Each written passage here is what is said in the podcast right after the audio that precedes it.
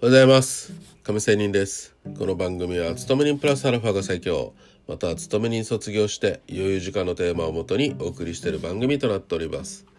さあ FX の話ですがサイコロジカルバリアという話をしたいしたいと思います。サイコロジカルバリアって言ったらまあ簡単に言ったら心的な抵抗線です。一般的にレートの下1桁が00とか50とかいう切りの良い数字になるところが、まあ、心理的なレジスタンスになりなったりサポートになったりしますね。特にドル円では実際に上では輸出企業が下では輸入企業がこの心理的な水準にオーダーを入れる傾向があるために実質的にも強いレジスタンスなりサポートなりになることが多いと言えます。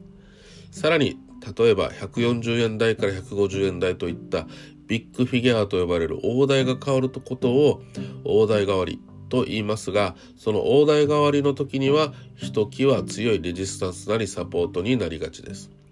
また最高値とか最安値の水準が波数になっていてもマーケットはその水準を意識することが多くてえ、レジスタンスまたはサポートになることが多くこれもまたサイコロジカルバリアだと、え、考えられます。このようにサイコロジカルバリアは分かりやすい時ところにできやすいために簡単に見つけることが可能だと思いますので、まあ、実際に現時点の相場の水準から割り出してみることをお勧めします。さらに各機関のチャートに水平線移動平均線ね、